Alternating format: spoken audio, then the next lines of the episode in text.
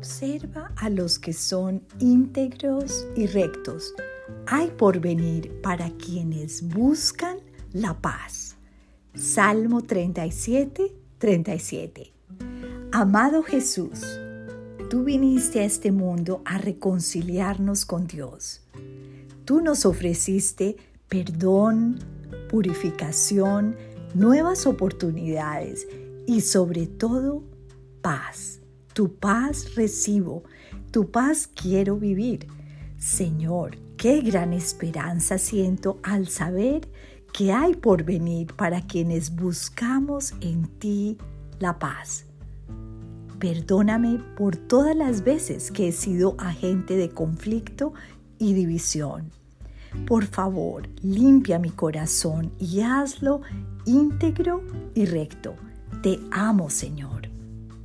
Te ruego permitas que hoy y siempre yo camine realmente en integridad y sea agente de paz, para así tener un dichoso porvenir, agradecida por tus bendiciones celestiales, porque tu plan divino, Padre, es que nos amemos unos a otros, como tú nos has amado.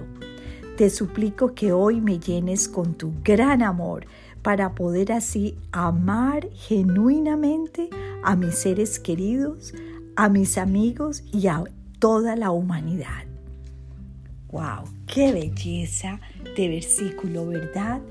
El Señor observa a los íntegros de corazón y nos dice que hay por venir para quienes buscamos la paz.